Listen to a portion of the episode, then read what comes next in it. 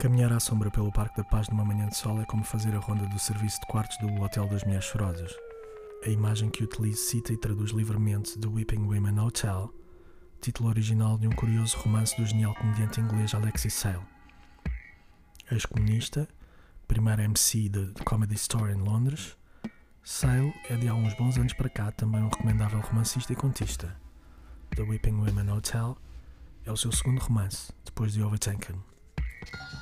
O livro conta a história de uma mulher obesa, Harriet, que contrata um personal trainer, acabando por se envolver numa duvidosa aula de artes marciais, mais próxima do sadomasoquismo que do exercício físico em si.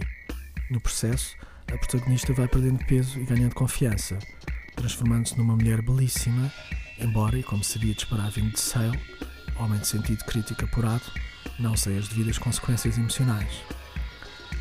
Desconfio que Alexei, também conhecido na velha Albion por Fat Bastard, tenho imaginado a história pela observação antropológica da agonia misturada com uma certa predisposição carnal de mulheres já feitas, prostradas aos pés de personal trainers, morenos, barba rala, formato acondicionado, são todos iguais, como submissas, satisfazendo sádicos caprichos de um dominador.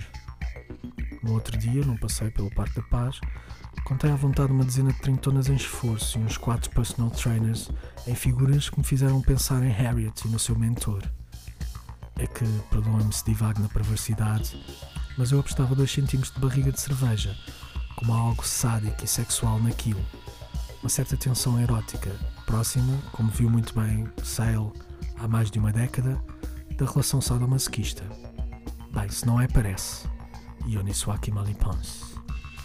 Comparações literárias à parte, esta coisa de malhar no pavimento como se estivesse na pré-época de uma guerra na Síria, julgo, também não pode fazer lá muito bem à saúde. Mais, nem acredito que três daqueles personal trainers tenham tirado o curso noutros que não o Instituto Superior Inácio Farinha Amparo.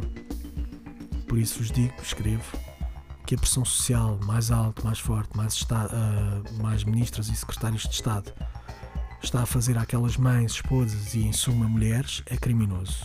O Estado, que legisla sobre as coisas mais parvas e inúteis, inserir questão fraturante aqui, deveria não só rever o estatuto do personal trainer, como, se não criminalizar, pelo menos acionar todos os mecanismos para dissuadir mulheres de contrariar o seu próprio metabolismo, de todo, ou pelo menos em locais públicos.